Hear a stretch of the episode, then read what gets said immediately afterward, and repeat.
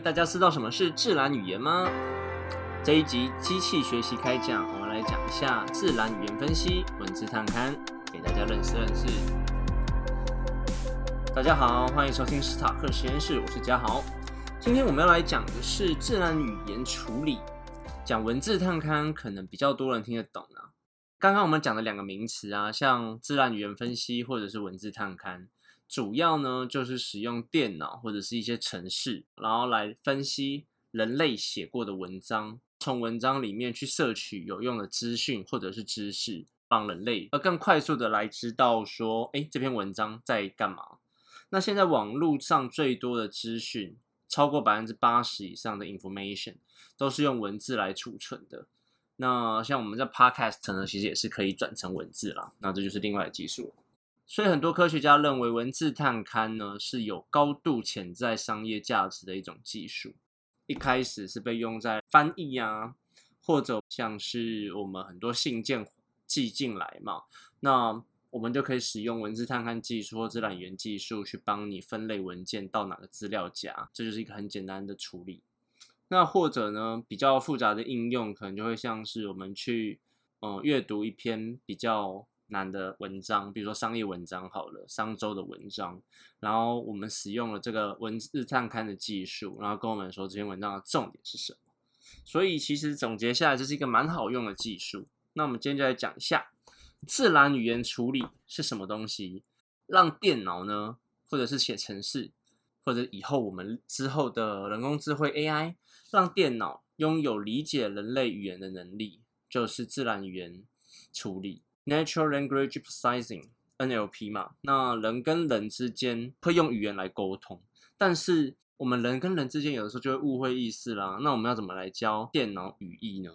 如果以中文跟英文来说好了，一开始在处理的时候会有一点不一样。比如说英文跟英文的句子中间会使用空白键去断格嘛，会比较容易的去了解。但是以中文来说呢，我们就需要先断词。了解每个词的意思，因为会想要断词，是因为有的时候词是一个字组成、两个字组成、三个字组成都不一定，所以我们要先让电脑先去理解一个语言的时候，必须先从最小单位开始，而词呢就是语言的最小单位。就像我们小时候啊，我们要了解。我们要学语言的时候，像中文课，不管中文课或英文课，我们都是会拿字典嘛。那看到一个词，或者是小学课国文课本不是在教我们写生词、生字、生词吗？那我们找到这个字或找到这个词的时候，去翻字典、翻 dictionary，然后来对照说这个词是什么意思。那一样，我们就是要先让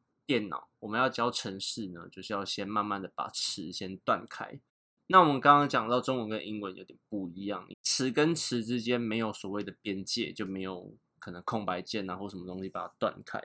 我先不用了解词的意思没有关系，但是我们至少要先把它断开，变成一个词跟一个词一个词这样子，然后再去组成一个完整的句子。那第一步我们是先让电脑断词、理解词，然后再来才是分析句子。那自然语言处理包含这两个步骤，把复杂的语言转换成电脑比较容易处理呀、计算的形式。早期是用人工去定制规则，然后现在呢，则是我们会用比较多的模型，然后让机器自己去学习，就是使用机器学习的方式去让它处理。那早期的方式呢，是基于资料库，然后用程式写好的人工定制的规则，让电脑去依照指令去做反应。那但这种人工的方式呢，不可能包含所有语言的差异性。例如说，当相同的词在不同的上下文产生不同的意思的时候，我们用这种人工去一对一翻译的，可能会产生很多问题。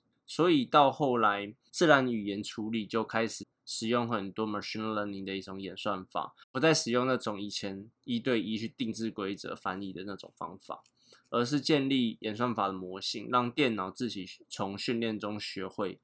从资料到的里面去找到特定的模式和趋势。这个方法使用了蛮多统计学方面的技术跟机器学习模型的技术，然后慢慢的演化而成自然语言处理的技术出来。训练电脑处理自然语言的时候，大概会需要什么样的资料呢？如果以中文字来说的话，中文的处理其实蛮复杂的嘛，那语言学家就会先帮九万多个中文字词定义完整的语法以及语法表达的方式，然后也去注明了词汇之间每个词汇之间的关系。比如说蝴蝶和昆虫，它具备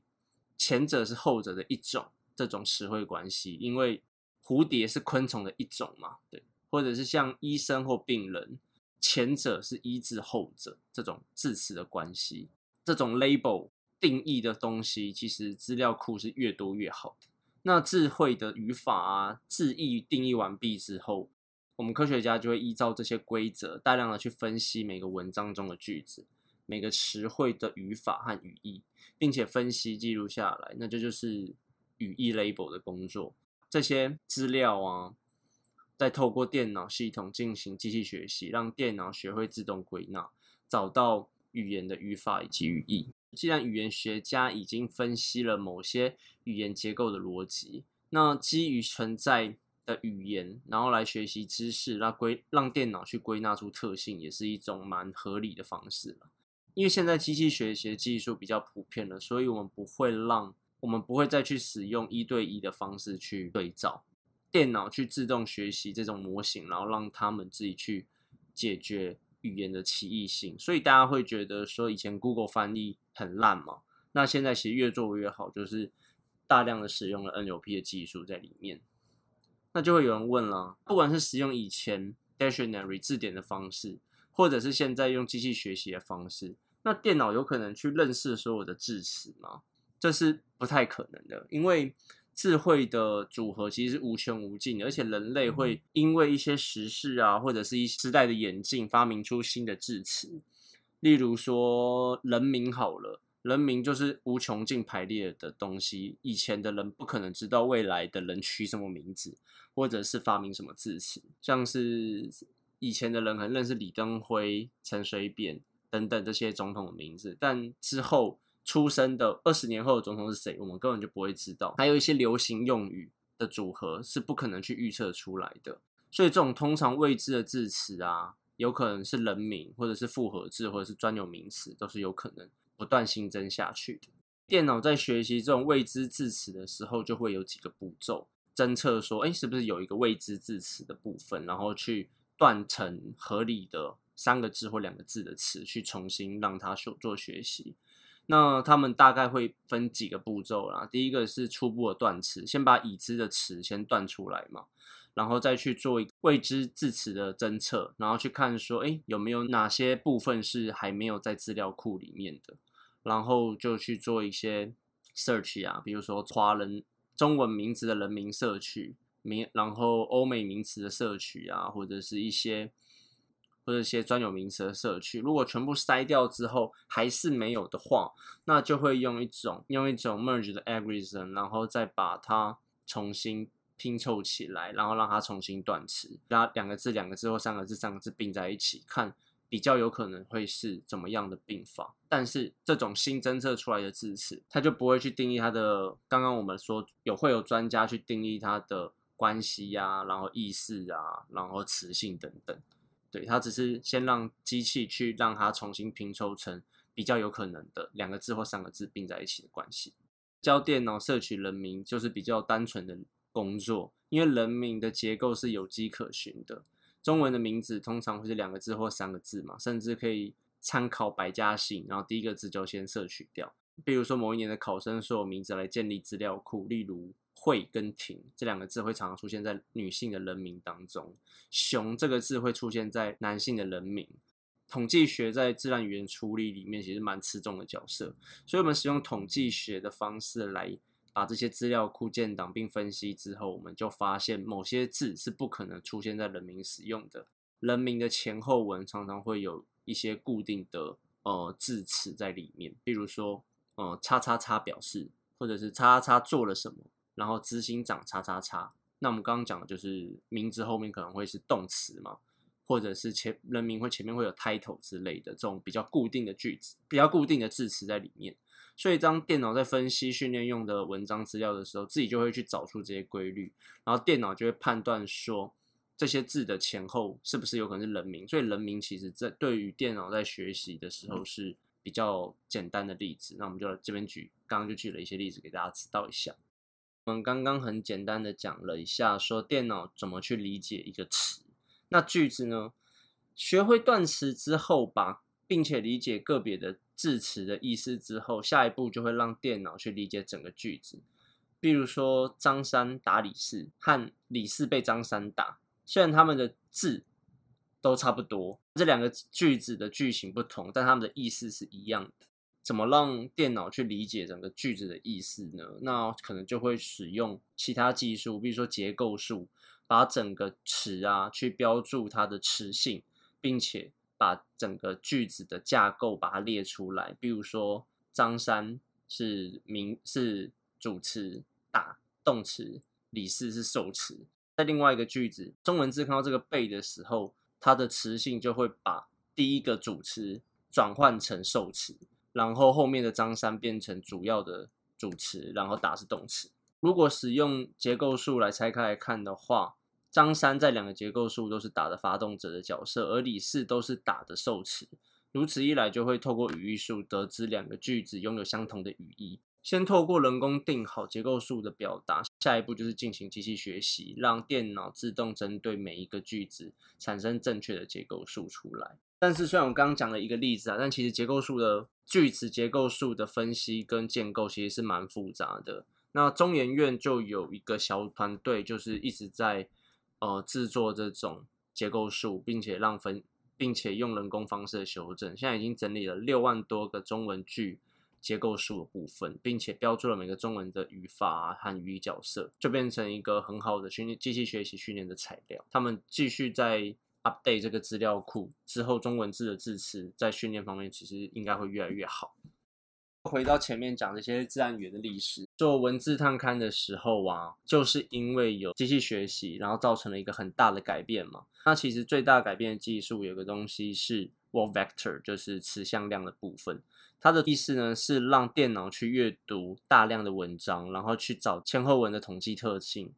慢慢学习出每个字的它的坐标在哪里。它并不需要任何的语言学知识。那这个东西是什么意思？什么又是 word vector 呢？vector 的意思是向量嘛？大家应该知道坐标。那坐标就会有两个维度，那它就会把每个词，那电脑阅读完每个阅读完很多文章，然后把每个字词去。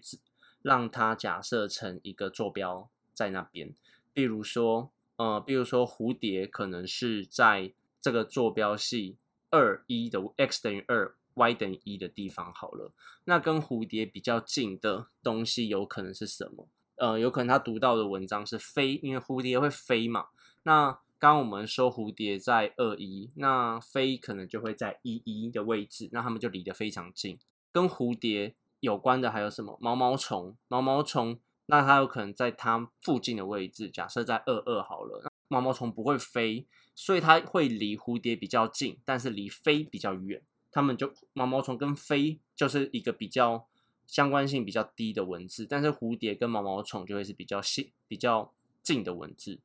如果让电脑看的东西越多的话，电脑就会自动去调整每个字词它在坐标系的位置，然后解去解决训练资料量不足的问题。那英国的语言学家 John Robert Fruce 他曾经讲过一个一一一段话，是说每个词就像一个人一样，如果想了解这个人，可以从他身边的观察他是怎么模样，也就是物以类聚的意思。这跟词向量蛮，这跟我们刚刚讲的词向量的意思其实蛮蛮接近的。就是这个词附近到底有什么样的词，就大概可以知道说，哦，这个词是什么意思。那最后我们讲一下说，自然语言处理啊，它到底可以用来干嘛？其实它用处真的非常多，而且其实我们身边就已经有大量的案例了。像是我们每天在使用的 Google 啊，你打错字，它不是就可以去搜寻并建议你说，哎，有可能是哪些？那个就是有大量的分析资料。然后来跟你说，到底哪一个是正确的？你要搜寻的字字词是什么？就像我们刚一开始讲的断字断词，然后来建议你说，哦，你这个错了，有可能是什么词？那还有像是你每天在收信的一些诈骗邮件，那他就可以去运用这些技术就可以去侦测说哪些是有可能是诈骗邮件。那我们一开始讲的翻译啊，然后人名的摄取啊，或者是情绪分析啊，标注一个文章的，然后让使用者比较能快速的阅读完一篇文章，或者是快速的把一篇文章的重点筛选出来，然后让使用者能快速得到重点的一些技术，都是可以办到的。这种技术就是摘要文本大纲的能力，帮助那些很忙的医生做一些呃医学的 report 啊，筛选医学文献。找出眼前这位患者的病症可能是跟哪些疾病相关的。二零一七台北医学大学啊，然后 IBM 就做出一套系统，是人工智慧治疗辅助系统，快速协助医师诊断致病机制比较复杂的癌症。比如说，因为他可能有些癌症病患他的呃症状比较复杂，那他们就让医生全部 key 进去这些症状之后，可以去筛选说，哎，有可比较有可能是哪些资料这样子。股市应用也是啊，像 trader 每天交易员每天都是要看上千万份的报告文件，因为他每天早上要起来看盘之前要赶快看完那 review 完那些资料嘛，然后去做出今天的下单的判断。那他们每次都是看五六台电脑的资讯。那如果我们摘要文本大纲的能力做得好的话，就可以让他们快速的扫完那些文件，并且得到最重要的重点，让他们。知道说，哎，今天哪些股票该买，哪些该卖？那还有像舆情分析，就是之前在，就是每年选举的时候最热门的应用了嘛。几年前我们就会看到说，哎，就是那个时候韩国瑜正红的时候，我们就会看到每天的报章杂志都有韩国瑜的新闻。那如果是用舆情分析的话，我们就可以理解说。到底哪些报章杂志他们讲韩国瑜的几率比较高，而且他们是带于正向的情绪讨论这个人，还是负面的情绪？那还有最近几年很红的聊天机器人的应用啊，那这些东西都是需要用到我们前面讲的技术，要先了解呃使用者传过来的一些语法结构，分析字里面的情绪，还有它的意思，才可以让机器人做出适当的回应。有些人就会很烦恼说：“哎，如果我们一直教会就是机器啊，或人工智慧语言，会不会哪天他们就暴走或干嘛的？比如说，他们就会觉得，哎，那个刚我讲到一个应用是，呃，可以协助医生或建议医生说那个癌症或者是那个病有可能是哪些。所以大家是不用太担心的是，我们人类会让人工智慧大部分都是在协协助专业这个方面上。”而不会让他们人工智慧自己去做决定，然后自己去动作。它可以帮助我们专家下决定，但是下决定或者是动作的最终还不是电脑。所以像刚刚 IBM 那个例子例子好了，那他们也发明另一套系统，是建议医生要不要开刀治疗病患。他只是建议医生要使用哪一些。疗法，那最后要选择哪一些疗法，其实还是医生自己。医生有自己过去学习的知识以及他的经验去下下最后的判断，而不是电脑去控制人。让电脑去学习的，毕竟还是工程师，是人类。就是像我们 EP 三在讲的人工智慧的恐惧那一集，大家还是不要太担心人工智慧啊，在未来还是会暴走这件事情。自然语言技术随着科技的演进，其实走入商业的。走入商业的可能性啊，跟潜力其实一直都在提升，所以很有可能我们在生活的应用中，我们因为我们越常越来越常使用很多科技技术嘛，其实或许在你的日常生活中，或者你在你在用 App 啊、上网搜寻啊，或者干嘛的途中，其实都很有可能应用了蛮多人家设计的自然语言啊，或者是文字探勘的技术，那你自己不知道而已。这种技术可能会越来越融入在。大家的生活之中，那就是可以跟大家分享一下。好，那我们今天的节目就到这边喽，很谢谢大家又听完这次很硬的内容。那如果大家有兴趣或者小问题要问的话，就在下面留言。那也麻烦大家多订阅、分享到我们的 FB 按赞。那我们下次见，拜拜。